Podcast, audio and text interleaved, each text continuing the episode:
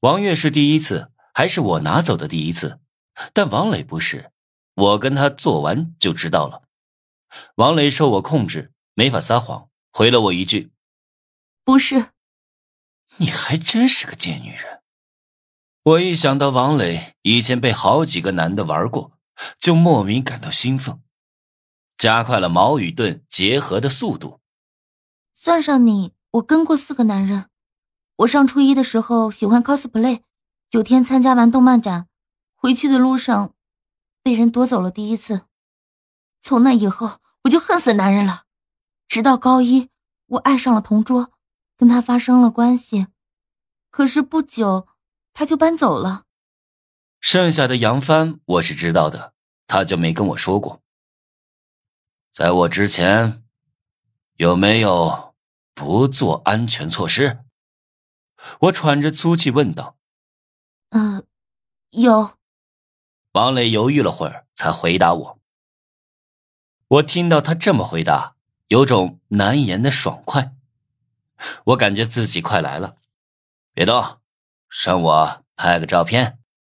王磊被我控制着原地不动，拍完照立马站起来，放水冲洗着自己的全身，嘴里一阵干呕。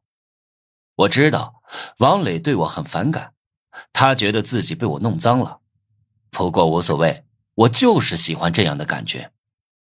有时候我都觉得自己有病。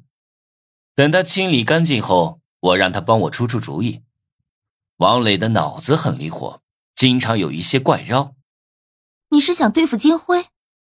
当然，他找大秋扒光我的衣服，让我在步行街上丢了那么大的人，我会放过他？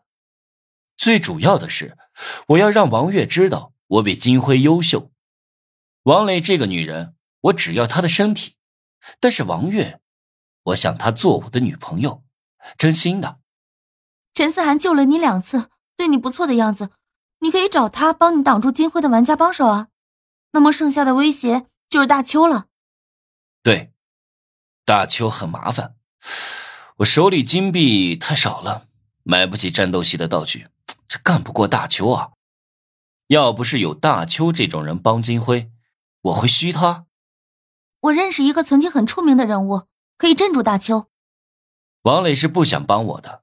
但是没办法，谁让他是我奴隶呢？奴隶是无条件帮助主人的。谁？皇朝 KTV 的老板秦海。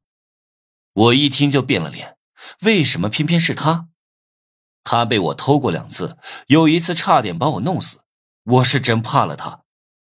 怎么，怕了？王磊见我不说话，以为我怂了，